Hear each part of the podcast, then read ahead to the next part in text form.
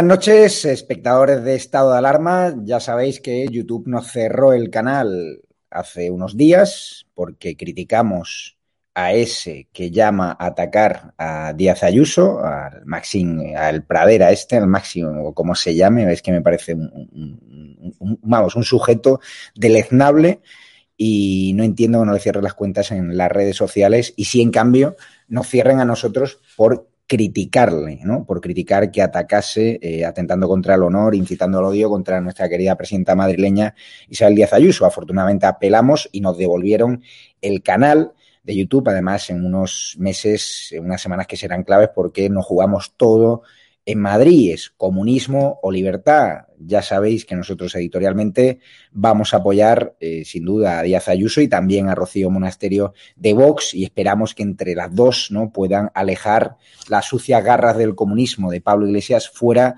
de la Comunidad de Madrid, donde las cosas han funcionado muy bien, donde los hosteleros han podido trabajar, donde los emprendedores están contentos, donde hay una bajada eh, fiscal, donde hay iniciativas ¿no? que ha planteado el Partido Popular de la Comunidad de Madrid, muchas también a propuesta de Vox, de Rocío Monasterio, que a veces es cierto no escriben diputados de Vox diciendo, no, no, es que eso lo ha planteado el PP porque lo hemos pedido. Sin duda, aquí se trata de sumar entre las dos eh, para echar ¿no? a Pablo Iglesias, ¿no? bueno, para alejarle de ese sueño húmedo que tiene de llegar a la Comunidad de Madrid, al Palacio de la Puerta del Sol, calentar la calle con titulares lamentables como que Díaz Ayuso va a acabar en la cárcel, o sea, sin respetar ningún tipo de presunción de inocencia. Y yo, quien creo que va a acabar en la cárcel antes por atentar contra su honor, es Pablo Iglesias, porque si ha empezado así la precampaña electoral, ¿no? Estamos todavía, quedan semanas para el 4M y ya está directamente dilapidando la presunción de inocencia, atacando la honorabilidad de una presidenta madrileña que no tiene ningún tipo de caso de corrupción, ni siquiera en calidad de, investigada, ni en cierne, ni le han presentado ningún tipo de denuncia con, con solvencia, me parece bastante arriesgado, pero es la estrategia suicida de este sinvergüenza, que bajo mi punto de vista lo que le gusta es trabajar más bien poco y acaparar mucho minuto de televisión, que esa al final ha sido la razón por la cual ha dejado Moncloa, según fuentes cercanas al ala del gobierno socialista, que están encantados con que se haya ido. Aunque es cierto en el Partido Socialista no están para muchas celebraciones porque han hecho un nuevo ridículo, un nuevo gatillazo en Castilla y León. Querían arrebatarle el gobierno a Mañueco y también a Paco Igea de Ciudadanos, al Partido Popular y Ciudadanos, donde gobiernan con bipartito, eh, después del ridículo de la moción de censura de Murcia, que consiguieron tumbar allí el Partido Popular, también con los diputados díscolos de Vox, planeó el miedo, había nerviosismo de que diputados de Ciudadanos, procuradores, al final diesen la razón o diesen el gobierno al PSOE de Tudanca, pero afortunadamente no ha sido así y hay un gobierno estable en Castilla y León, ¿no? Eh, Vox está pidiendo elecciones pero yo sin duda lo que pido es un duro rapapolvo, empezando por Madrid, a ese PSOE que desde los sótanos de Moncloa, con Iván Redondo, Ábalos y Pedro Sánchez, ha intentado alterar eh, los gobiernos, generando inestabilidad ¿no? y, provocando que fuesen gobernantes que no han sido elegidos en las urnas los que gobernasen estas comunidades autónomas. Vamos a plantear ese debate si hace falta, una vez pasado este fantasma de la moción de censura, plantear elecciones como está pidiendo Santiago Abascal en sus redes sociales últimamente, o no. Lo que está claro que esta chapuza torrentiana de la moción de censura, que parecía ¿no? que iba a consolidar al PSOE y Ciudadanos en el gobierno de Murcia o que hacía León, pues ha sido un auténtico desastre, un auténtico fiasco a la altura de Coldo, ¿no? El de los sobres de Ábalos, su amigo personal, su asistente personal que colocó en la Renfe y parece que él ha podido estar, ¿no? Y, hablo eh, por la firma, ¿no? Que lleva de la chapuza, ¿no? Pues metido en el ajo, insisto, por la forma en la que se han producido los hechos. Mmm, vamos, esto huele a coldo o, huele a torrente, porque es un auténtico ridículo. Y el gobierno del PP en Castilla y León, como digo, y en Murcia, que habrán tenido cosas a mejorar, pero lo que está claro es que no había ningún tipo de excusa para desbancarlos del gobierno. Tenemos también ¿no? la polémica ¿no? Eh, desatada en, Telecinco con el escándalo de Antonio David. Ya sabéis que nosotros no somos un programa del corazón, pero al meterse la ministra de Igualdad, Irene Montero, en el ajo, al atacar directamente la honestidad y la honorabilidad de una persona como Antonio David, después de la dura confesión de Rocío Carrasco en el programa de ayer, pues claro, al meterse la ministra de Igualdad, esto me huele a que quieren hacer campaña, ¿no? Con el yo sí te creo, sin aportar ni una, ni una sola prueba y sin que los juzgados hayan avalado el testimonio de Rocío Carrasco. Lo que ya sabemos es que ya se le ha condenado de antemano por parte de la ministra de Igualdad a Antonio David y lo quiero comentar con nuestros analistas que opinan. Raúl luego enfocará eh, después de este directo el programa en base a ese tema. También nos hablará de Canarias, pero hoy tenemos un programa cargadísimo y sin duda el ridículo de Montero, que ha entrado en Sálvame diciendo que no ha visto en detenimiento los autos judiciales, eh, ni siquiera, o sea, es que ella, ella condena directamente, juega a ser jueza, ¿no? Condena a Antonio David y reconoce públicamente en Telecinco que no se ha visto los autos judiciales. Así funcionan, ¿no? Los de la ley que pretende encarcelar ¿no? a los hombres por el simple hecho de un testimonio verbal de una mujer. Es una auténtica vergüenza y una falta de garantía ¿no? y de seguridad jurídica para muchísimos hombres. Y está claro que Antonio David, ahora España está partida en dos, entre los que creen el testimonio de Antonio David y los que creen el testimonio de Rocío Carrasco. Está claro que ahora va a haber debate, un debate organizado, y me gustaría preguntarle a los contertulios que ya saludo en el día de hoy, que debuta, por cierto, el senador Jacobo Robato, senador de Vox por Sevilla. ¿Qué tal está, Jacobo? Muy bien, muy bien, muy bien. Bienvenido y, muchísimas gracias por, por, la invitación. Y la verdad que es un, que es un verdadero honor estar en un medio, digamos, disidente fuera del, del sistema establecido, desgraciadamente, desgraciadamente en España. El honor es nuestro. Saludo ya a Carmen Tomás, eh, también a Benjamín. Muy buenas, ¿qué tal? Buenas noches. Informado del esperpento de Castilla y León, que afortunadamente ha sido más tranquilo de lo que se preveía hace unos días, y a Eduardo García Serrano. ¿Qué tal estás, Eduardo? Muy bien, muy buenas noches a todos. Un placer estar con todos vosotros, por supuesto. Vamos ya con uno de los temas, eh, sin duda, ¿no? La moción de censura fallida en Castilla y León. Jacobo Robato, desde Vox, eh, Santiago Abascal, ha celebrado que no haya prosperado esa moción de censura, pero al igual que hicisteis en Murcia, estáis pidiendo elecciones anticipadas. ¿Por qué? Efectivamente, básicamente porque, porque la lealtad que, que, se demuestra al gobierno al gobierno establecido, pues, pues no es de fiar. En el caso de Andalucía, bueno, en el caso de, Castilla y León, evidentemente, eh, Ciudadanos, no te puedes fiar de ellos cuando ellos ya se están peleando por los asientos. Ya no es una cuestión ideológica, no es una cuestión eh, de programa político, sino es una cuestión de a ver eh, cómo puedo aguantarme. Entonces, eh, ¿qué es lo que ha pasado en Murcia? En Murcia es sálvese quien pueda, voy a ver dónde puedo seguir chupando del bote y, eso es lo que no se merecen ni los murcianos ni los eh, eh, ningún tipo ni ningún español se puede merecer que su voto vaya en función ahora mismo de los intereses personales de cada uno de los diputados eh, en este caso ciudadanos. Entonces nosotros bueno Vox nunca nunca ha supuesto ninguna duda en, en cuestiones de lealtad. Nosotros hemos puesto condiciones a, a los gobiernos que hemos que hemos sustentado que no gobernamos pero lo hemos puesto unas líneas rojas que son desde el principio son las mismas. El problema que tienes con estos partidos que están eh, digamos, a merced de cuál es el cambio, el, el, cambio mensual, porque esto además, bueno, mensual o semanal, porque te va cambiando según los criterios personales de cada uno, pues evidentemente no, no, da ninguna seguridad jurídica, no da ninguna seguridad al programa. Entonces nosotros defendemos unas que se celebren unas elecciones libres porque el pueblo ahora quiere votar porque no se fían de lo que unos votaron y que no están llevando a cabo y que está suponiendo una pelea de sillones en lugar de eh, pelear por el interés de los ciudadanos que les han votado. Celebramos que en, que en Castilla y León nos haya llevado a cabo pero aún así eh, lo miramos con, con, mucho ojo, porque que hoy te hayan dicho esto ha demostrado que la baleta naranja famosa ahora es gira al viento mucho más que antes y ya no va un interés ideológico del partido, sino que ya va, ya va un sálvase quien pueda. Entonces, eso no puede ir en función de un hostelero que, que quiere abrir su negocio y depende de si el sillón de este señor lo ha comprado uno o lo ha comprado otro. Por eso pedimos las elecciones en Murcia, las hemos pedido en, en Castilla y León, las, eh, las secundamos en Madrid y las pedimos allá donde gobierna o donde sustenta el gobierno Ciudadanos.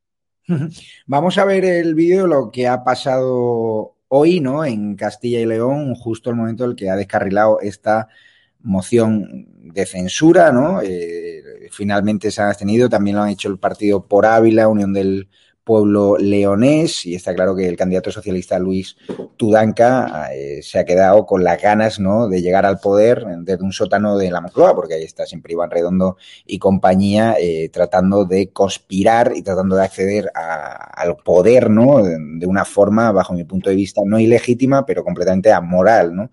por forma de mociones de censura que no tienen ningún tipo de justificación, porque si hubiese habido un escándalo hipergordo de, de corrupción, pero ya vimos lo que le hicieron a Rajoy. Vamos a ver este momento y lo comentamos con Benjamín, que es el que tiene mejor información como responsable además de Castilla y León Televisión.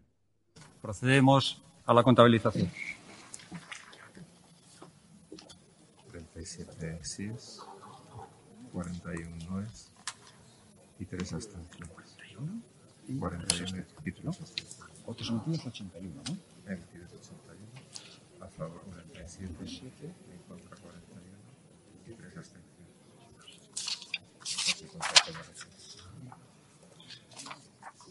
Señorías, el resultado de la votación ha sido el siguiente.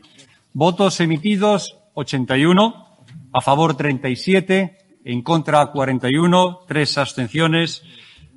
Al no haberse alcanzado el voto favorable de la mayoría absoluta de los miembros de la Cámara y de acuerdo con lo previsto en los artículos 36.1 del Estatuto de Autonomía y 140.5 del Reglamento, queda rechazada la moción de censura. ¿Qué te parece, Benjamín? ¿Ha habido miedo realmente en el Partido Popular? Porque es cierto, ¿no?, que hace unos días conocíamos que una de las procuradoras de Ciudadanos, María Montero, abandonó la disciplina de su grupo, se marchó al mixto sin dejar su acta. Hoy se ha abstenido, eh, también con el Partido por Ávila, la Unión del Pueblo Leonés, y entre ellos y el Partido Popular pues han conseguido no tumbar no y también Ciudadanos los que se han mantenido a la, disciplina, porque a diferencia de lo que pasó en Murcia aquí sí que Inés Arrimadas y Paco Igea se han mantenido ferres pero durante unos días había mucho miedo sí, sí, sí, sí, el Partido Popular de que los procuradores de Ciudadanos fuesen por libre y que Inés Arrimadas no controlase a, al grupo parlamentario ¿no? Sí, ha habido miedo real. Es verdad que a medida que avanzaba el fin de semana parecía que se despejaba un poco el asunto, pero había miedo real a finales de la pasada semana de que la moción de censura pudiera prosperar, ¿no? Miedo real porque ahora mismo nadie sabe quién controla a Ciudadanos, es un auténtico desbarajuste interno y GEA parece que tiene un poquito más de control del partido en Castilla y León que Inés Arrimadas y eso ha conseguido salvar los muebles, pero es verdad que la cuestión está muy, muy en el aire porque bueno, es un sálvese quien pueda en Ciudadanos y es verdad que en cualquier momento pues pueden cambiar las tornas y ya hemos visto lo ajustado de esta, de esta moción de censura, ¿no? Eh, yo creo que la jugada le ha salido fatal a Moncloa, fundamentalmente. Luis Tudanca es verdad que llevaba tiempo amenazando con una moción de censura, pero eh, que, duda cabe de que esto ha sido una maniobra orquestada junto a Murcia, junto a lo que se pretendía hacer en Madrid, y le ha salido fatal, un descalabro absoluto en Murcia, en Madrid la convocatoria de elecciones que les ha pillado con el pie cambiado, sin candidato, han tenido que tirar de Gabilondo a última hora y, de urgencia, un candidato que se iba de defensor del pueblo, o sea, un candidato improvisado que no quería ser. Y en Castilla y León, pues nuevo fracaso, ¿no? De, de, Iván Redondo, fundamentalmente, que va últimamente de fracaso en fracaso, por fortuna para todos los españoles. En realidad, yo creo que tiene una fama injusta Iván Redondo, ¿eh? porque de grandísimo estratega, es verdad que, lo, que logró llevar a la Moncloa a Pedro Sánchez, pero luego sus fracasos se empiezan a contar con los dedos casi de dos manos, ¿eh? porque fíjate que el primer fracaso fue la convocatoria de las segundas elecciones que le llevaron a, pactar con Iglesias en las que perdió 700.000 votos respecto a las mm. anteriores. O sea, ya fue un paso en falso terrible y eh, Sánchez, para no perder el poder, pues tuvo que pactar con el que había jurado prácticamente ante la Biblia que no iba a pactar, que era Pablo Iglesias. Así que nuevo fracaso en Castilla y León. Y fíjate, un apunte último. Ha servido esta moción de censura, y esto es importante en lectura también de clave interna del Partido Popular, para eh, que esta tarde se produzca una foto que estaba en el aire, que era el que es el apoyo de Pablo Casado que se ha desplazado a Valladolid para apoyar a Alfonso Fernández Mañueco cuando todos sabemos que había unas rencillas internas, que había incluso movimientos para tratar de descabalgar a medio plazo a, Mañueco. Y hoy se ha producido una foto del reencuentro porque yo creo que ese movimiento era muy poco inteligente por parte de Génova, no le interesaba a nadie. A punto ha estado todavía de darle el tiro de gracia eh, político a, Mañueco y hoy se produce una foto que de nuevo vuelve a, a poner de manifiesto el fracaso de Iván Redondo y su estrategia, que es la foto digamos, del reencuentro, la reconciliación entre Casado y Mañueco. Así que les ha salido todo mal, afortunadamente, en Moncloa. Es decir, que Teo y Mañueco han hecho las paces después de... Bueno, yo creo que les, eh, claro, es que les interesa, es que fíjate, y aquí lo hemos hablado en este mismo programa, la moción de censura, las desavenencias internas y que se airearan y se filtraran, no podían ser en un peor escenario, porque Tudanka ya estaba amenazando con una moción de censura y los acontecimientos luego se han precipitado. Y con un liderato, entre comillas, débil o cuestionado internamente, todavía le hacías presa más fácil, diríamos, de esa hipotética moción de censura que luego se ha consumado a Alfonso Fernández Mañoco. Al fracasar, pues yo creo que Génova se ha dado cuenta de que no es el momento, desde luego, de poner en entredicho a sus líderes autonómicos y menos donde gobiernan, es que no tiene sentido ninguno, y más cuando son rencillas internas, que no tienen nada que ver con desavenencias por la estrategia política, con desavenencias ideológicas dentro del partido. Son rencillas internas puras y duras, casi de personales, ¿no? Y no tiene ningún sentido poner en solfa gobiernos autonómicos ahora mismo y, al, lideratos fuertes que tienes en determinadas comunidades autónomas frente al acoso de la izquierda en un momento en el que es que no viene a cuento. Yo creo que esta tarde eso también ha servido para que se dejen de tonterías, creo yo, en Génova, para apuntalar un poco el liderazgo de, de Fernández Mañueco y a ver si es verdad que aparcan estas, estas rencillas que no tienen ningún sentido. Lo único que pueden hacer es, debilitar un, liderato allí y ponerlo, ponerlo en, en peligro, ¿no? Carmen Tomás, hay que convocar elecciones como pide Vox después de la estrategia fallida de Moncloa y de Ciudadanos de arrebatar ¿no? Eh, Murcia por la puerta de atrás, de quedarse ¿no? Castilla y León en el caso del Partido Socialista, porque es cierto que ahí Inés Arrimadas no ha querido entrar en la moción de censura. Hay que convocar elecciones, como está pidiendo Santiago Abascal desde hoy en redes sociales.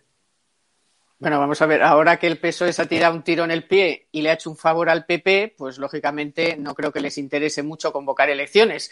Yo creo que además, mm, no sé, no veo ahora mismo que sea un buen momento para convocar elecciones además no creo que el PP quiera. O sea, el PP ahora mismo, entre lo de Murcia, lo de Castilla y León y si le sale bien Madrid, pues es que vamos, le ha hecho un, no, le ha hecho un rey eh, redondo. Que por cierto, Muchas veces cito a estado de alarma porque aquí Monago, que como todo el mundo sabe estuvo asesorado por Redondo mucho tiempo, mm. dijo muy claramente, dijo, a este Redondo solo hay que dejarle que haga muchas cosas porque hay un momento en el que hace tantas cosas que eh, empieza a fastidiarla, por decirlo finamente.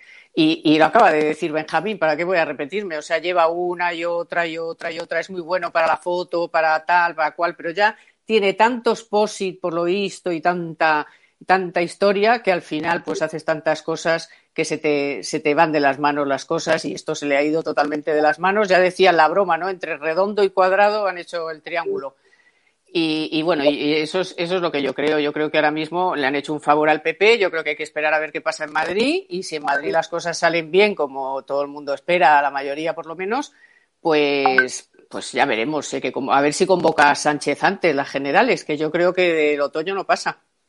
Eduardo García Serrano, hay que convocar elecciones en Murcia, en Madrid ya están convocadas, en Castilla y León, como está pidiendo Santiago Abascal, o en momento de estabilidad, los gobiernos, tercera ola de la pandemia y que los gobernantes hagan lo que pedimos los españoles, que pagamos impuestos, ¿no? Que, gobiernen, ¿no? Y que ahora nos tienen atrapados en Semana Santa, en cambio están dejando venir a, los turistas alemanes, es decir, que tomen decisiones eh, de, acorde también a, no solo al interés sanitario, sino también al interés de la economía, ¿no? Porque hay algunos que lo van a matar de hambre, ¿no? Y me refiero a algunos hosteleros de algunas comunidades autónomas y gente relacionada con el turismo. ¿Es tiempo de elecciones o no? Vamos a ver, yo estoy bastante más de acuerdo con Jacobo que con mi queridísima eh, Carmen Tomás, porque eh, Ciudadanos en este momento eh, está en desbandada. Cualquier grupo humano en desbandada, en cualquier grupo humano en desbandada, un ejército, un partido político, un sindicato, cualquier grupo humano en desbandada, no manda a nadie. No manda a nadie. Prima el sálvese quien pueda, como bien apuntaba Jacobo. Efectivamente, en ese sálvese quien pueda, los eh, mercenarios de ciudadanos, que se han convertido en auténticos mercenarios, están en la lonja política y se ofrecen al mejor postor. No puedes fiarte, no puedes fiarte de ciudadanos, ni institucionalmente, por supuesto, ni individualmente, porque todos están tratando de buscar una salida, no la que mejor convenga a la comunidad en la que apoyan a un gobierno concreto, sino la mejor salida personal, profesional y monetaria para ellos. En esta tesitura de sálvese quien pueda, de desbandada, puede pasar cualquier cosa en Andalucía y en cualquier otro gobierno que esté apoyado por esos mercenarios de ciudadanos en desbandada. Fiarse hoy de ciudadanos por muchas promesas que hagan, como las han hecho en Andalucía, de lealtad, de que aquí las cosas están funcionando, nosotros vamos, es fiarse del beso de Judas.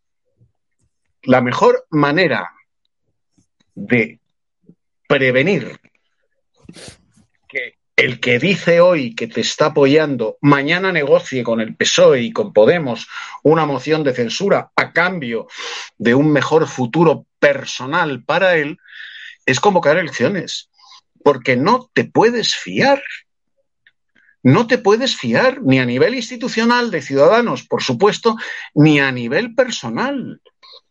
Entonces a mí me parece de una candidez peligrosa, ¿eh? muestra de bonomía, pero candidez peligrosa, el que eh, en el Ayuntamiento de Madrid y en el gobierno autonómico andaluz se estén fiando de ciudadanos te pueden salir por el peor de los registros después de haberte dicho cinco minutos antes que no van a, presentarte una moción de censura. Porque en estos momentos todos ellos están en disposición de echarse en manos del mejor postor. Uno de los efectos colaterales eh, positivos de estas mociones de censura, lo único bueno es que se ha conseguido eh, que Pablo Iglesias salga de la Moncloa, porque básicamente no estaba haciendo absolutamente nada. Él, mismo estaba aburrido, no para de ver series de Netflix y al final, en busca de ese foco, ese egocentrismo le ha llevado a una estrategia suicida. Suicida, sí, por lo que todo apunta, eh, prácticamente va a desaparecer en la comunidad autónoma de Madrid, no solo él, sino su formación, es decir, van a estar incluso por debajo de su enemigo íntimo eh, Íñigo Rejón. Consciente de ello, eh, ha emprendido una estrategia suicida y yo creo que está cruzando las líneas de la legalidad, atacando a Díaz Ayuso y llamándola directamente eh, corrupta sutilmente en el sentido de que dice que va a acabar en la cárcel por robar a manos llenas, o sea, sin ningún tipo de prueba, sin que haya ningún juicio por corrupción en ciernes contra Díaz Ayuso. Vamos a ver a Pablo Iglesias lo que ha dicho y lo comentamos con Jacobo Robato, porque la presidenta madrileña, como digo, está tranquila, es una persona honesta, pero esta estrategia, empezarla así ya en pre-campaña, yo creo que quien va a acabar en la cárcel antes no va a ser Díaz Ayuso, sino Pablo Iglesias. Vamos a verlo. Por último, ¿Qué es lo que nos estamos jugando en la discusión que tenemos en el gobierno y en lo que puede pasar en las próximas elecciones en Madrid? Nos estamos jugando una transición política en la que por fin en España se cumpla simplemente la Constitución española. Simplemente, el artículo 47. Y en esa batalla, Madrid es un enclave determinante. Porque Madrid es el territorio que pretenden utilizar las oligarquías amparándose en una ultraderecha sin principios que ha asumido las claves políticas del trampismo para resistir la modernización y los cambios que se tienen que producir en este país. Madrid fue el terreno predilecto de la corrupción. En Madrid se compraban diputados, lo que hemos visto ahora mismo en Murcia lo vimos en Madrid cuando hubo una oportunidad de que no gobernara el Partido Popular. Tal era la institucionalización del poder de la mafia, del poder de los delincuentes, del poder de los corruptos, que se pudieron comprar a dos diputados del Partido Socialista para que la mafia, para que esa estructura de poder en manos del Partido Popular siguiera gobernando en Madrid.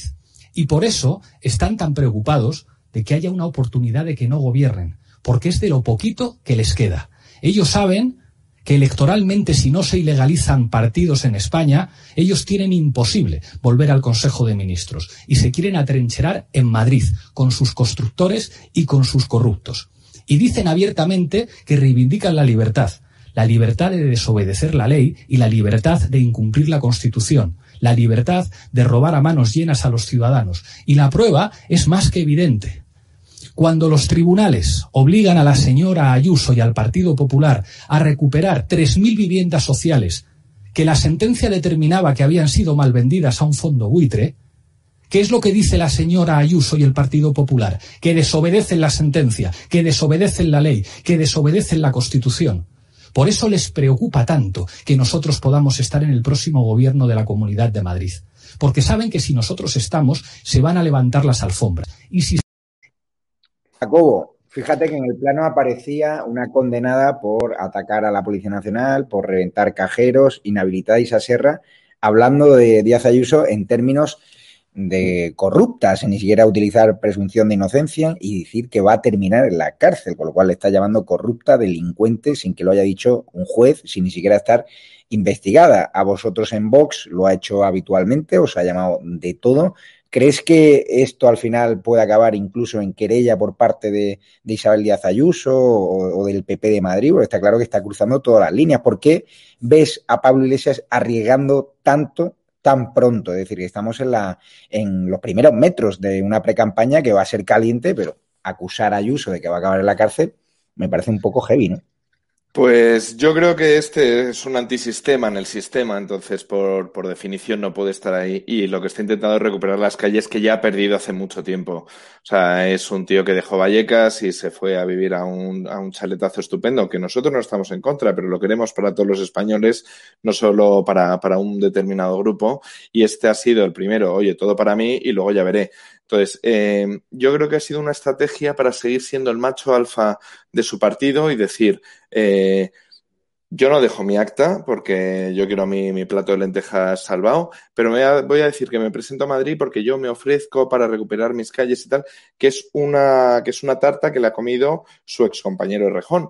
Entonces, yo creo que van por ahí los tiros, más allá de, Madrid ha sido la comunidad más próspera, la, la única que ha, puesto, que ha plantado cara con el apoyo de Vox, porque además yo creo que tiene un componente importantísimo, bueno, no creo, sé que tiene un componente importantísimo que dependa el gobierno de Vox, que tiene unos principios muy claros que son A, B y C, pero son lealtad absoluta. Es decir, si tú cumples esos principios, nosotros no te vamos a traicionar. Entonces, que, Ayuso dependa de Vox para llevar a cabo las políticas que han hecho de Madrid la comunidad más próspera. Veíamos carteles en, pueblos aledaños, como en, comunidades autónomas aledañas, de queremos un Ayuso en gobiernos eh, gobernados por el PP, es porque Vox es la que dice ahí, por aquí no paso. Entonces, eh, Pablo Iglesias, en este caso, bueno, evidentemente, pues usa la palabra demócrata sin ser un demócrata, usa la palabra libertad siendo eh, el partido que más coarta la libertad,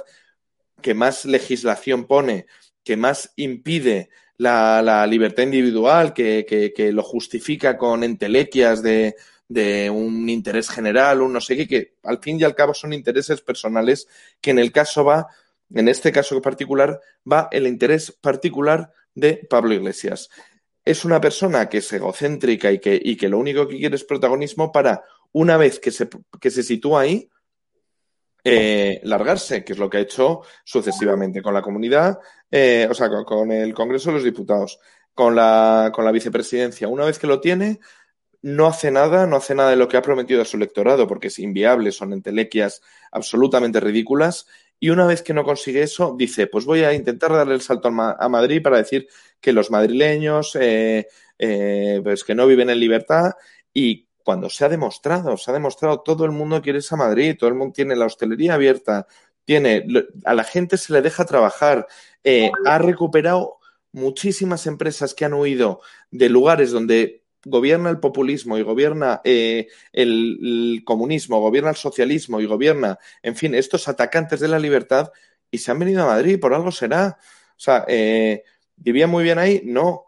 Cuando tú cortas las libertades de las empresas, las libertades individuales, cuando tú prohíbes a la gente ir por la calle, cuando tú prohíbes a la gente trabajar, pues la gente huye porque tiene que vivir y tiene que llevar platos eh, de comida a su casa.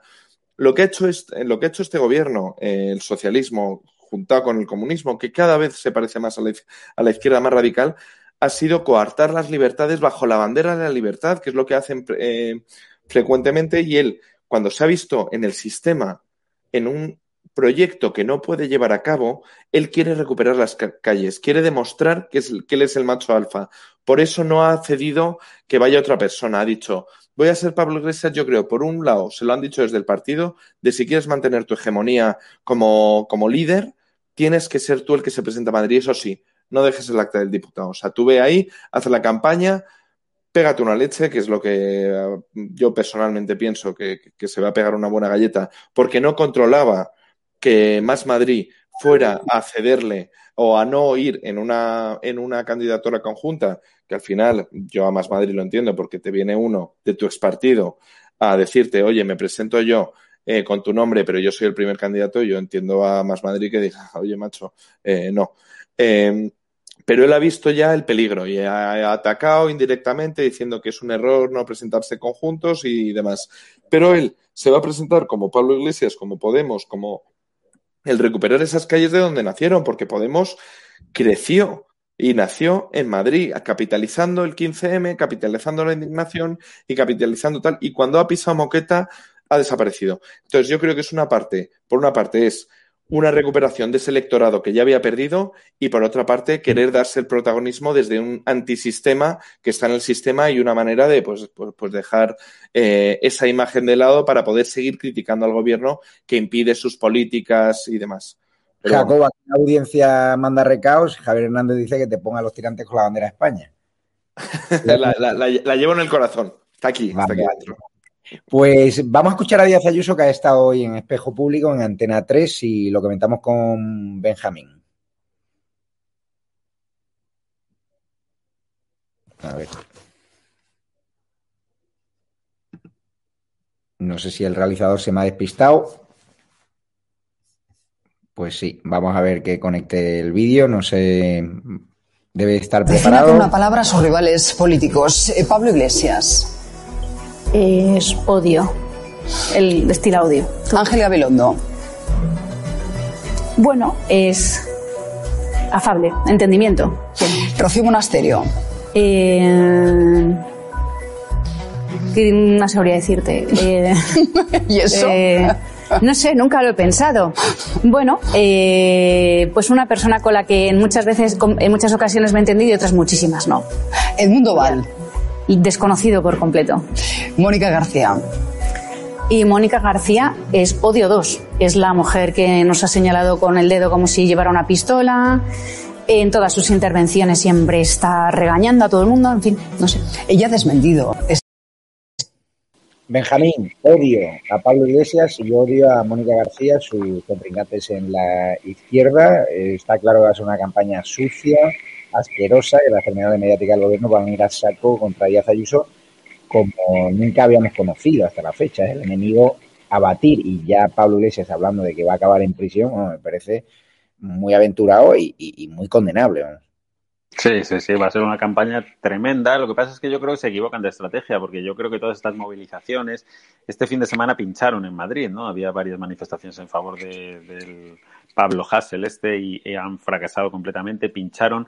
Yo creo que cada manifestación que hagan, eh, al final va a, ser, va a tener efecto contrario, que va a ser el de darle más fuerza a Isabel Díaz Ayuso, porque la gente ya lo sabe, ya lo espera, y va a ser la constatación de que hay una persecución a la presidenta de la Comunidad de Madrid un acoso y derribo, ¿no? Por lo tanto, yo creo que les va a salir mal esa estrategia.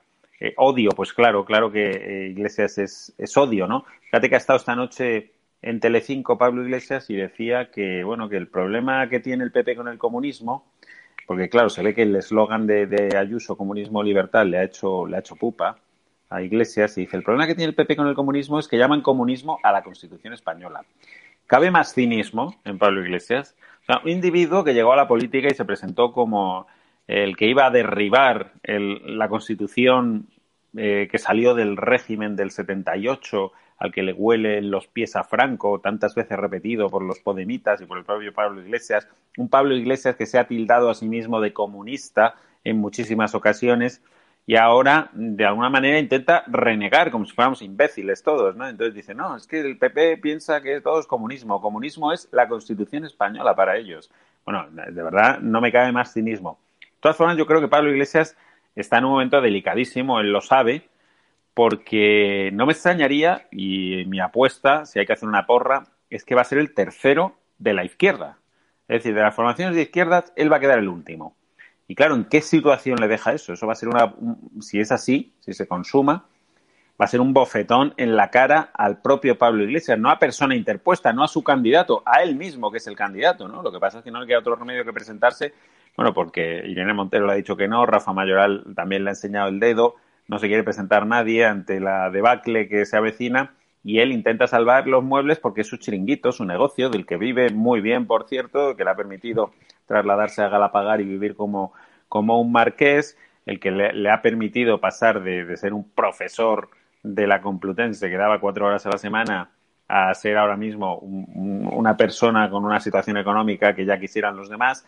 En fin, todo eso no lo quiere perder, lógicamente, ni el poder, ni la fama, ni el dinero, ni la notoriedad. Y para eso tiene que salvar a, Podemos de la ruina y se está jugando la cabeza, creo yo, porque eh, un mal resultado para él le dejaría en una situación desastrosa, creo yo. Son capaces de, de, sobrevivir a eso y a más, ¿no?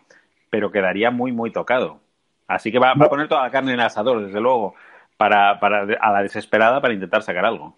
Hay un tándem en Madrid que es prácticamente imbatible, que es Díaz Ayuso y Almeida. Hoy hemos estado en directo cuando estaban recorriendo los comercios del barrio de Salamanca, caladero de votos en la derecha, donde el PP y Vox pues, se reparten los votos y ha sido increíble eh, cómo la gente se acercaba a Díaz Ayuso. Por la mañana, Almeida ha dicho una verdad como un templo.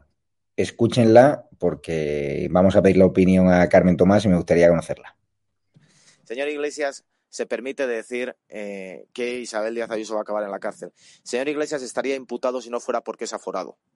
Es decir, el señor Iglesias, el de la gente, el, de la, el, del pueblo, estaría imputado en la Audiencia Nacional si no es porque está aforado por ser diputado en el Congreso.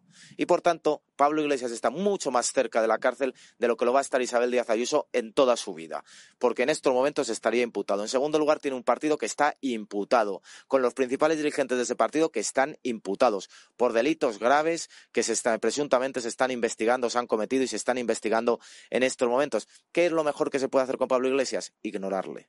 Con Pablo Iglesias hay que ignorarle, hay que decirle que aquí no estamos para discutir con él porque no se puede debatir con una persona que ha hecho del odio y de la confrontación su forma de entender la política. Pablo Iglesias es una caricatura de aquel personaje que se nos presentó hace ya diez años, desde lo de la Puerta del Sol y posteriormente con Podemos. Se ha caricaturizado a sí mismo y por tanto yo con Pablo Iglesias la verdad es que poco tengo que decir o poco tengo que hablar respecto de él. Pero desde luego si él piensa que Isabel Díaz Ayuso va a acabar en la cárcel, lo que tengo claro es que Isabel Díaz Ayuso nunca va a estar tan cerca de la cárcel como lo está en estos momentos Pablo Iglesias por los delitos por los que se está siendo investigado en la Audiencia Nacional, por cierto, delitos de un notable tono y contenido machista, como es tratar de tutelar a una persona por ser mujer y por tanto tratar de protegerla entre comillas, en este caso quedándose con la tarjeta de su móvil. Pero por eso yo le diría a Pablo Iglesias que antes de hablar de la cárcel o los demás, que trate de salir lo mejor parado y lo mejor librado del procedimiento judicial en el que está en curso él en estos momentos.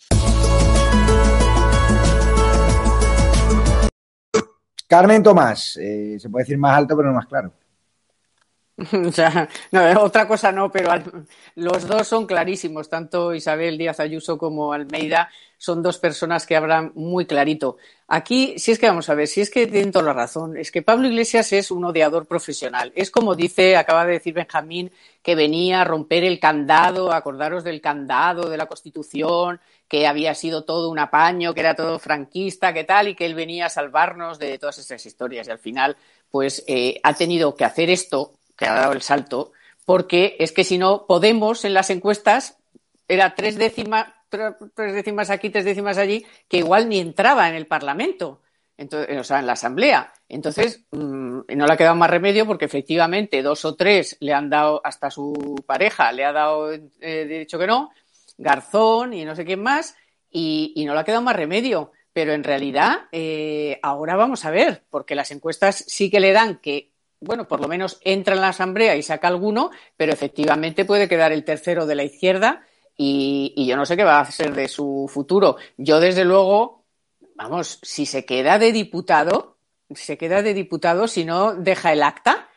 Bueno, es alucinante. Bueno, ya me parece alucinante que siga siendo vicepresidente mientras está diciendo todas estas barbaridades, porque está diciendo auténticas barbaridades que son de, vamos, de juzgado de guardia.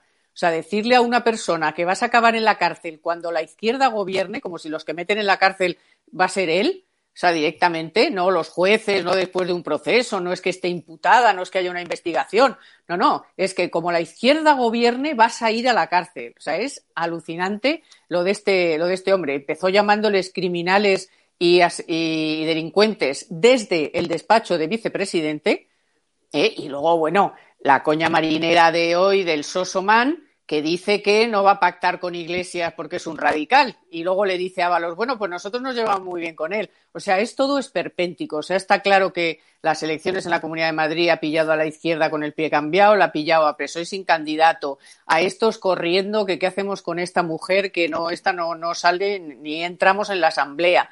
Y luego, otra cosa, yo que Díaz Ayuso, que eso lo hace muy bien, con su, con su tranquilidad absoluta que tiene, ¿eh? pero le dice las cuatro reglas, porque lo que quiere eh, Pablo Iglesias con estas provocaciones es provocar a Díaz Ayuso, provocar a Almeida, provocar ruido, provocar barro, provocar todo esto que le encanta, porque es donde ellos se mueven en el ruido, en la mierda, en el barro.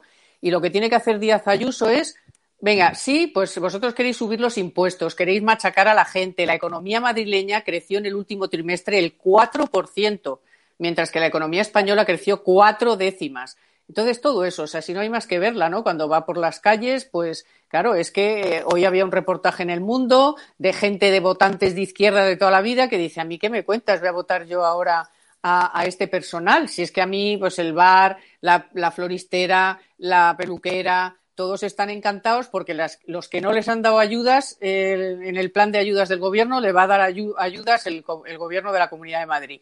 Entonces, si les han dejado tirados a todos y, este, y este hombre sí tenía muchas cosas que hacer en relación a las residencias, en relación a la dependencia, que se le han muerto 50.000 ancianos, se le han muerto que estaban pendientes de la ayuda de la dependencia. Eso es lo que hay que decirle a Pablo Iglesias y no entrar en esto de, de no, quiero decir, no entrar al barro, porque eso es lo que él busca, el barro. Y eso lo hace muy bien Ayuso, porque además, como tiene ese tono que parece que, que no, que es verdad, no es que parezca, sino que está súper tranquila, diciéndole lo que le tiene que decir, que es, oye, Madrid, estas son las cuentas, estos son los resultados y, y las encuestas, que es, que es que las encuestas son demoledoras, y es que está a punto de la mayoría absoluta eh, en algunas y en otras, pues con Vox, que, que acabarán sumando.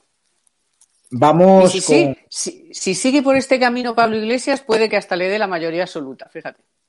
Vamos con el tema que mantiene a España ahora mismo dividida. Es un tema del corazón, pero se ha mezclado muchísimo la política, que es la confesión de, la hija de Rocío Jurado ayer en un programa de prime time en Telecinco donde contaba todos los presuntos malos tratos de la que había sido víctima rápidamente Irene Montero quiso capitalizar políticamente este hecho, eh, atacar a Antonio David Flores sin respetar su presunción de inocencia y al final se ha formado un, un, espectáculo en el que está España, pues por un lado diciendo que cree la versión de Rocío Carrasco y por otro lado la otra versión de Antonio David. Lo único aquí que está claro es que no hay respeto a la presunción de inocencia por parte de la ministra de Igualdad, pero ya sabemos que con esa ley que busca encarcelar a los hombres sin ni siquiera ningún tipo de pruebas y con el mero hecho de un testimonio verbal, pues eh, ya sabéis de qué palo va esta ministra de Igualdad. Eduardo, no sé si has seguido un poco la, polémica, yo sé que no eres muy de este tipo de programas, pero aquí se ha, mezclado, el corazón con la política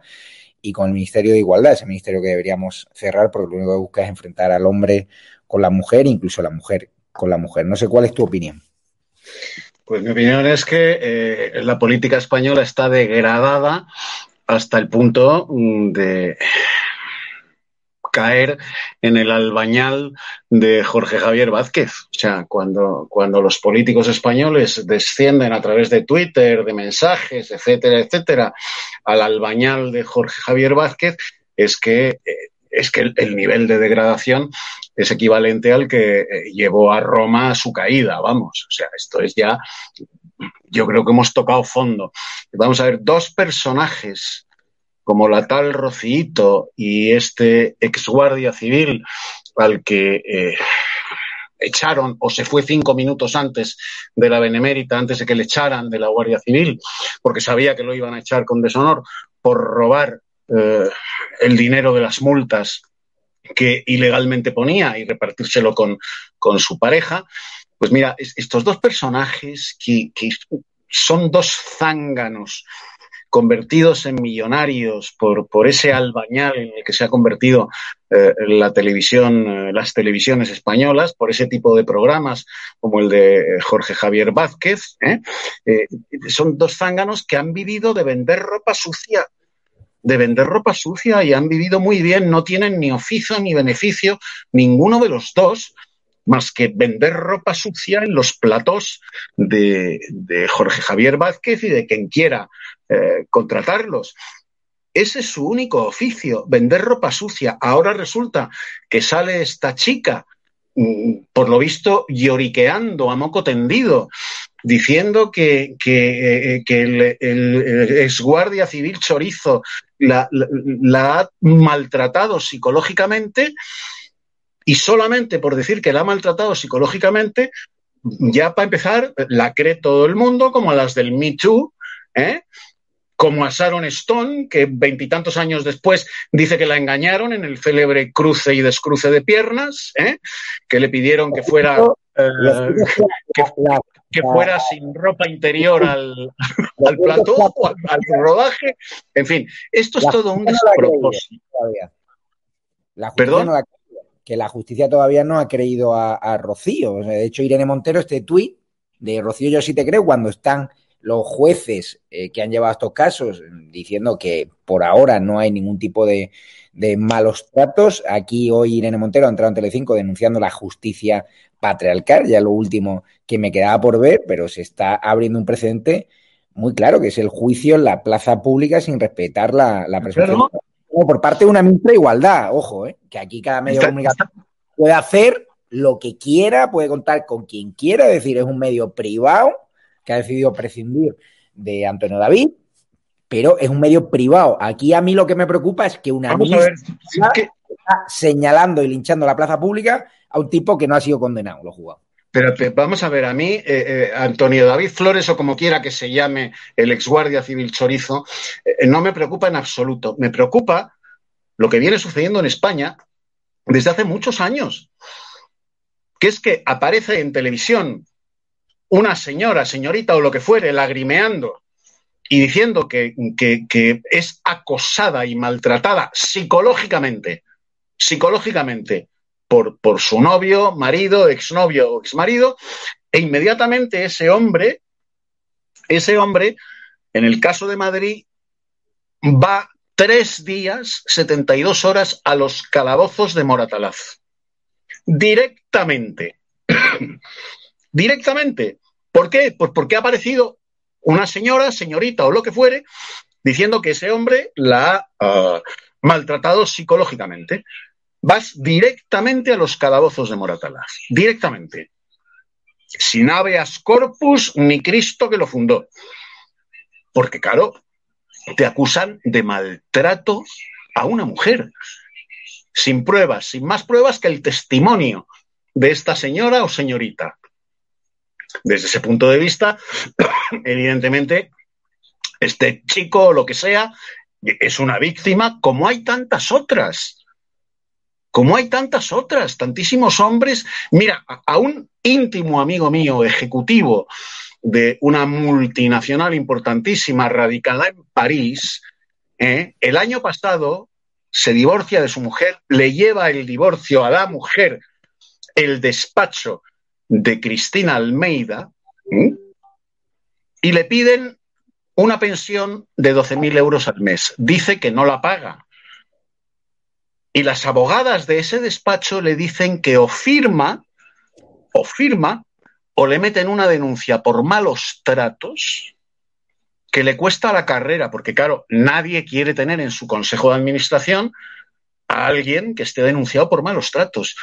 Bueno, pues tuvo que llegar a un apaño y los 12.000 euros se quedaron en 7.000 euros al mes. Porque esto lo manejan los despachos matrimonialistas, sobre todo los llevados por feministas. Tranquila, que si no quiere firmar, le amenazamos con una denuncia por malos tratos y ya verás cómo firma. Si es que es un negocio. Vamos a ver el ridículo que ha hecho hoy la ministra de Igualdad en Telecinco, en Sálvame, que ha juzgado a Antonio David Flores sin respetar su presunción de inocencia y ha reconocido públicamente que no ha visto con detenimiento los autos judiciales que por ahora se han posicionado del lado de Antonio David y que no está condenado a día de hoy por violencia de género, a pesar de que hay muchísimos españoles que ya la han condenado en redes sociales, otros que creen su versión. España está partida en dos, pero vamos a ver el ridículo espantoso, porque aquí lo importante es que hay una ministra de Igualdad, lo denigrante, linchando la plaza pública a un ciudadano español sin respetar su presunción de inocencia, siendo la ministra de Igualdad. Y lo que hagan las cadenas privadas, con quien quieran contar, con quien dejen de contar, eso es siempre y cuando sea una cadena privada que hagan lo que quieran. Yo puedo estar más de acuerdo o menos de acuerdo, pero es una decisión privada. En cambio, que una ministra de Igualdad a la que pagamos no solo su cargo, sino la niñerita de Pablo Iglesias y compañía, me parece lamentable que hoy entre a televisión a decir lo que ha dicho y a reconocer su inoperancia y que es una, perdone la expresión, una desgraciada. Vamos a verlo. Bueno, yo creo que tanto el testimonio como esos altísimos niveles de audiencia que, acabas de expresar justifican que para el Ministerio de Igualdad y para mí como ministra sea una obligación estar ahí, ¿no? Primero porque cuando una mujer da el paso de contar una experiencia de maltrato, como decía en esos tweets, puede ser cuestionada, puede ser ridiculizada y eso muchas veces supone un proceso de revictimización, es decir, se expone a esa mujer a tener que revivir de nuevo para dar explicaciones, para enfrentarse a ese cuestionamiento, esas experiencias y esos, esas situaciones de maltrato que ha vivido, aunque hayan pasado eh, hace mucho tiempo. ¿no? Entonces, por una parte, estar ahí siempre que una mujer se atreve a dar el paso de denunciar una situación de, violencia machista, de violencia de género en este caso, eh, y más cuando, cuando se hace teniendo la historia que, ella tiene, ¿no? En la que yo creo que un elemento muy importante es ese relato sobre la mala madre, ¿no? Sobre cómo diariamente ha vivido con esa idea hecha pública y a través de los medios de comunicación en todo su entorno, en toda España, de que, es una mujer que es una mala madre, ¿no? Sin, sin conocer su relato y sin conocer su historia. Y luego porque hay miles de mujeres que anoche y en las siguientes emisiones que hagáis pues pueden sentirse identificadas y puede quizá por primera vez eh, sentirse eh, identificadas con su relato o verse reflejadas en algunas de las experiencias que ella cuente. Y creo que es importante que como gobierno eh, a esas mujeres les mandemos un mensaje claro y es que este país está de forma decidida luchando contra la violencia contra las mujeres, que nos ocurre por el hecho de ser mujeres, que da igual cómo ¿Qué te parece, Jacobo? Vosotros en Vox habéis defendido a muchísimos hombres que son víctimas de denuncias falsas. ¿Qué te parece todo este show que se han montado y en el que forma parte una ministra de Igualdad. Rocío Monasterio también ha hecho un pronunciamiento al, respecto, ahora lo, lo, comentaremos, pero ¿qué te ha parecido todo este espectáculo?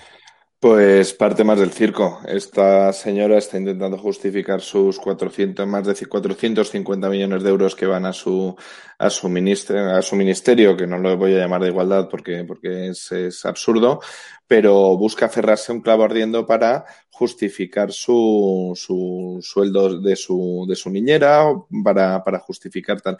Y se autoriza como juez ella sin tener ni absolutamente ni idea del caso, yo tampoco tengo ni idea del caso, pero ella tampoco, y se hace como eh, blande la espada de, de, la justicia. Entonces esto me parece que como responsable político es tremendamente irresponsable, tremendamente irresponsable que ella ya designe quién es el bueno y los malos, que es lo que hace mucho este gobierno, definir quién es bueno y quién es malo en base a un criterio emocional puntual, sin conocer absolutamente ningún tipo de los detalles, que yo te digo personalmente tampoco, tampoco conozco, pero atacando directamente la presunción de inocencia es una auténtica barbaridad y una auténtica irresponsabilidad. Y llevarlo al campo mediático para intentar justificar sus más de 450 millones de euros en algo absurdo que lo único que ha hecho es contratar a una niña carísima que la pagamos todos los españoles, eh, pues me parece una irresponsabilidad, lo dicho, o sea, muy corto. Eh, ella no tiene absolutamente ni, idea del caso y justifica sin ser ni siquiera juez, sin haber estudiado legislación, sin haber estudiado el caso, sin habérselo leído y ya dirime que una persona es culpable por el hecho de ser hombre, acabando con su libertad de, con su presunción de inocencia, perdón, y defendiendo a una persona sin tener ni idea de cómo va el caso en función de cuatro tweets, cuatro historias que le hayan contado y sacando como ministra de España la defensa sin, sin tener una, una, oportunidad de defensa. Es una irresponsabilidad gravísima, llevado al circo mediático. Pero esto, esto no, no tiene nada que ver con, con esta persona con la otra. Es simplemente justificar su absurdo puesto en un ministerio que está por lo que está. Vamos a recabar la opinión de, de Benjamín, porque también se ha sumado Rocío Monasterio, que ha dicho en Twitter, hoy Media España ha entendido lo que es el síndrome de alineación parental lo sufren miles de niños, unos víctimas de padre, otros de madre. ¿Qué te ha parecido la ministra de Igualdad señalando con el dedo a, una persona que no está condenada? Pues me parece, Javier, muy preocupante, la verdad. Me parece muy preocupante. No solo porque se cargue de un plumazo la libertad eh, la presunción de inocencia, que, también, sino porque crea un ambiente muy peligroso. El yo sí te creo, hermana, es un absurdo es ridículo y es peligrosísimo, ¿no? Porque a partir de ahora, si una señora sale en la tele, llora mucho, eh, cuenta su versión y todo el mundo ya emite eh, la sentencia, y da igual que la emita un periodista, da igual que la emita mi vecino o el señor que pone el café en el bar. Lo preocupante es que la emite nada menos que la ministra de Igualdad, nada menos que la portavoz del PSOE, que se ha pronunciado exactamente igual, eh, y es peligrosísimo, ¿no? Porque estás en manos de lo que una señora quiera contar de ti, así de claro, ¿no? Eh, claro, esto a los que tenemos hijos nos preocupa especialmente, ¿no? Porque claro, dices, bueno, ¿qué futuro les espera que van a estar completamente al albur de lo que quieran decir de ellos en un momento dado por cualquier interés de cualquier tipo? Eh, me parece un, disparate absoluto y que venga de una ministra ya, pues vuelve a poner en solfa todo el sistema de, eh, en este caso judicial español, ¿no? Pablo Iglesias dice que esto no es una democracia eh, al uso, una democracia completa. Eh, su pareja dice que tenemos un sistema judicial patriarcal. Es continuamente socavar el Estado de Derecho, las instituciones españolas. Es una estrategia verdaderamente peligrosa y, y descabellada, ¿no? Y yo, fíjate, ni tengo simpatía ni dejo de tener por Antonio David. Desconozco también los detalles del caso eh, lo que sé es que las denuncias que ha puesto por maltrato los jueces las han desestimado, según he leído en prensa, y a eso hay que estar. Es que me da igual. Yo si te creo hermana es absurdo. O sea, hay que creer a una mujer por el hecho de ser mujer. No hay ni que, creerla ni que dejarla de creer. Hay que investigar la denuncia como cualquier otra. Venga de una mujer, venga de un hombre o venga de quien venga. Hay que investigar las denuncias. Si tienes razón, los jueces se la darán y si no, pues no se la darán. Hasta, hasta donde se puede aprobar, cómo funciona la justicia en este país y todo lo demás es un auténtico disparate. Y como te digo, ni le tengo simpatía ni dejo de tener simpatía a Antonio David, pero sí sé que cualquier persona es inocente hasta que se demuestre lo, lo contrario, hasta que llega Irene Montero, tira por el suelo la presunción de inocencia y deja a todos los hombres eh, a los pies de los caballos, porque es, parece ser lo que pretenden hacer, ¿no? Estamos a la, pues eso, a expensas de que, bueno, yo sí te creo hermana, entonces cualquier denuncia de cualquier mujer automáticamente es cierta y el hombre al que acusa, pues queda a los pies de los caballos, ni más ni menos. Disparate. Fíjate, Carmen Tomás, hoy conocemos que Montero controlará con un visionado feminista las películas de las cadenas privada, justo cuando estalla la polémica, justo cuando acusa injustamente a, a, una persona que no ha sido condenada. ¿no? Bueno, eso, eso es lo que he leído efectivamente en OK Diario. Eh, bueno, me he quedado estupefacta. O sea, digo, bueno, esto ya es que, vamos, que Franco, la censura de Franco, ¿no?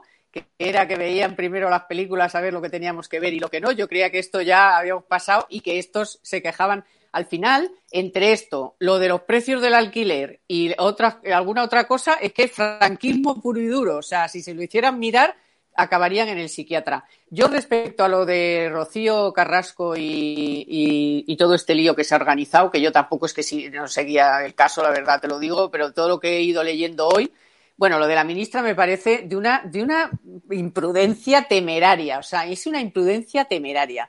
Primero que reconozca que no tiene ni idea del caso, con lo cual ya es alucinante, y luego que ella se erija en quién es víctima y quién no, que es tremendo. O sea, ya para qué quieres jueces, para qué quieres investigación, para qué quieres nada. A mí me parece todo una locura. Y luego me, me da mucho, me ha dejado un poco así cómo y dónde ha hecho esas revelaciones. Porque claro, yo, yo sé, o sea, Rocía Carrasco es una niña que ya nació, desde que nació, pues obviamente ha sido, mm, pues están los medios, lo, pues lo típico de las, de chavales que durante toda su vida pues han vivido de tener una madre famosa, de que los medios están estado encima. Pero yo, fíjate, como madre, creo que por lo que le ha pasado con su hija y también con su hijo a partir de la mayoría de edad, ¿no?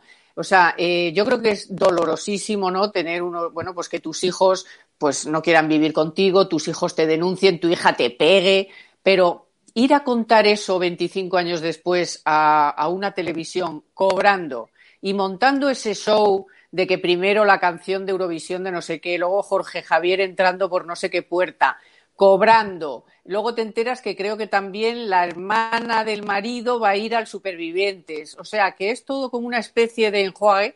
¿Cómo es posible que el gobierno, porque es que han entrado Ábalos, Lastra y, Montero. O sea, es que vamos, todos de cabeza a yo sí te creo, sin enterarse de nada y después del de, escenario, ¿no? De, del, digo, porque si yo, por ejemplo, esta mujer hubiera dicho, oye, yo pongo las condiciones, ¿eh? O sea, yo no pienso cobrar, yo quiero una eh, periodista seria que me entreviste, yo no quiero al Jorge Javier, yo no quiero un show, bueno, luego yo no lo he visto, pero me han dicho que había incluso un número de estos para que la gente llamara por un premio de no sé qué, todo eso en medio de, de todo este tinglao. O sea, vamos, por favor, o sea, yo no tengo ni idea de lo que habrá pasado en esa pareja, no tengo por qué mm, dudar de uno ni de otro. Lo que han dicho los tribunales, si tienen más pruebas y ahora es capaz de encontrarlas, pues que las lleve, que creo que en el Supremo puede todavía, eh, si hay pruebas, reabrir el caso que tiene pendiente. Y luego, pues claro, es una mujer que va a sufrir siempre porque cuando tienes dos hijos que no quieren vivir contigo, yo no me lo puedo ni imaginar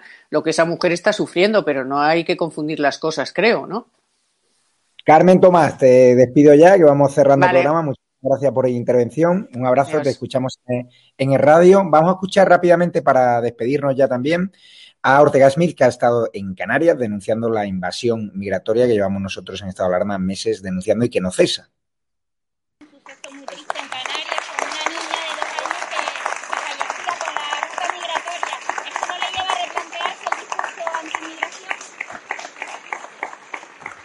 Me preguntan, me preguntan si el triste fallecimiento de una niña de pocos meses en el día de ayer no nos hace replantearnos nuestro posicionamiento.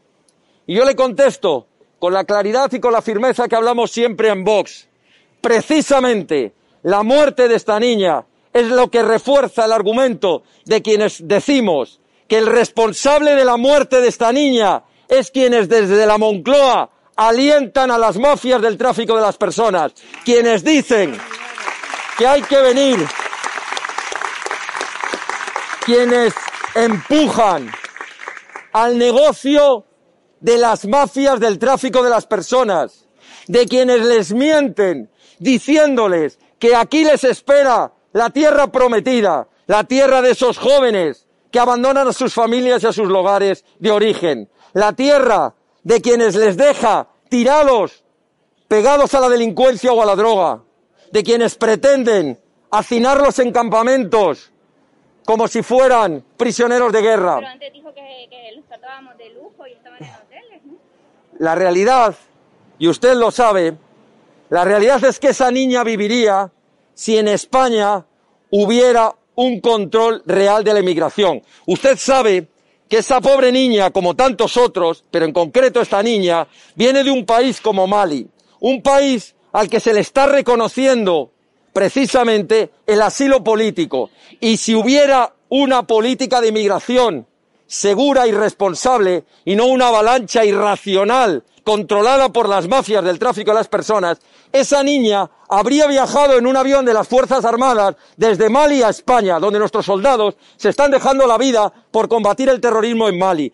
Claro que sí, esa niña viviría porque habría sido acogida como una asilada política, pero esa niña ha sido metida por esas mafias y por esas falsas ONGs que viven del negocio en un cayuco y ha muerto por hipotermia en el mar. Esa es la gran diferencia, que una emigración legal, una emigración controlada, una emigración posible hace que quienes necesitan la ayuda realmente, que son quienes huyen de genocidios, de guerras, de terribles situaciones de persecución religiosa o política, encuentren siempre el asilo y el apoyo y la solidaridad de una nación como España, a la que Eh, Jacobo Robato, los progres estarán hoy que, que trinan, ¿no? Al escuchar. Que trinan, desde luego.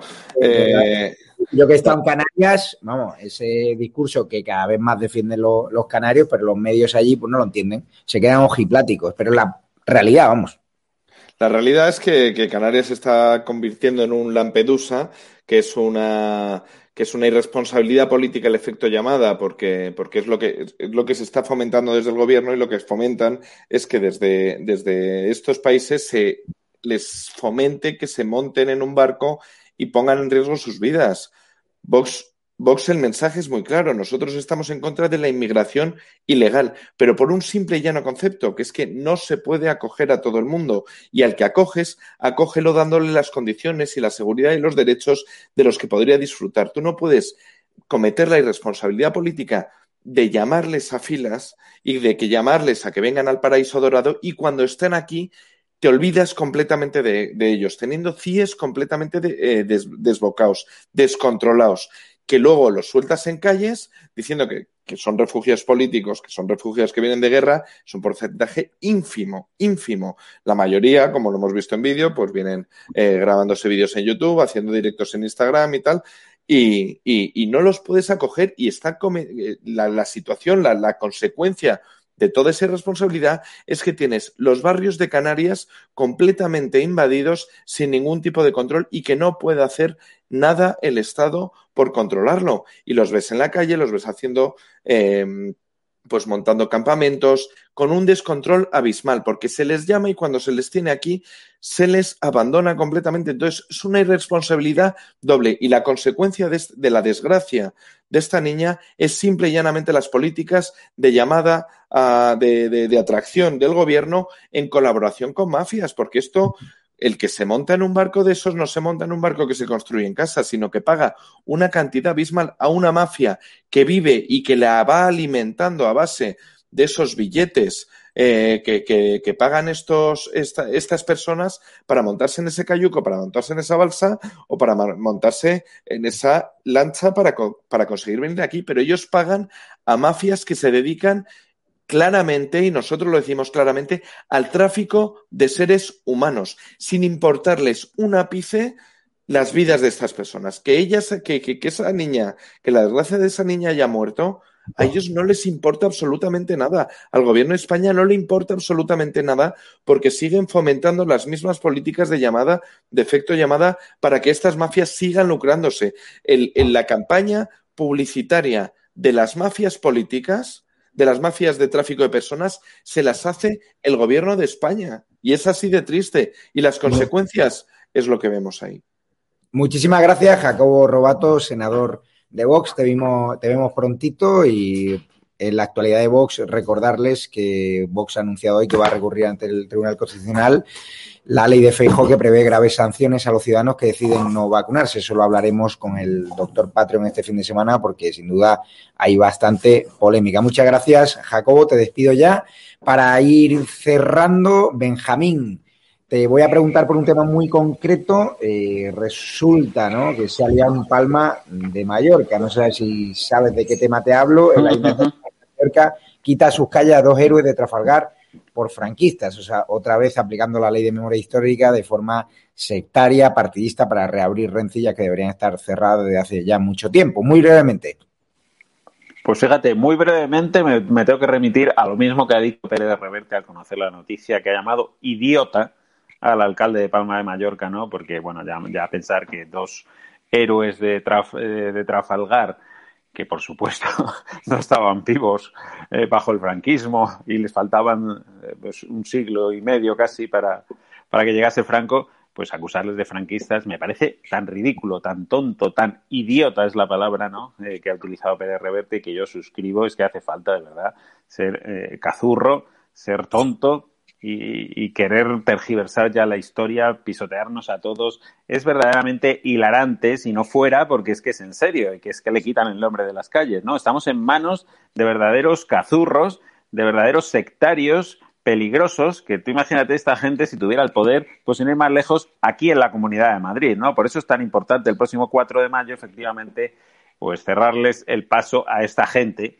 a estos que le quitan las calles sin ton ni son, eh, en este caso a héroes de Trafalgar o a cualquiera que se le cruce por el medio, que todo les huele a Franco, que desprestigen a su país permanentemente, que no creen en nada, en las instituciones de España, ni en la corona, ni en la Constitución, ni en el sistema judicial, no creen absolutamente en nada y esto es una guinda, ¿no? Una guinda más al pastel de lo que es esta izquierda verdaderamente desatada, extrema izquierda comunista, que hay que frenar, sin duda. Pues muchísimas gracias, Benjamín. Un abrazo fuerte. Y Eduardo García Serrano. Un abrazo. Otra de las informaciones que hemos conocido de tu amigo, y lo digo en tono irónico, de Bono, el exministro, constituye cuatro offshores en República Dominicana. ¿Crees que, que sabremos los españoles la pasta que ha generado Bono con sus presuntos tráficos de influencia alguna vez? Porque mucha gente del entorno de la era Zapatero están literalmente forrados y los sueldos que tenían como ministros no justifican el patrimonio que tienen.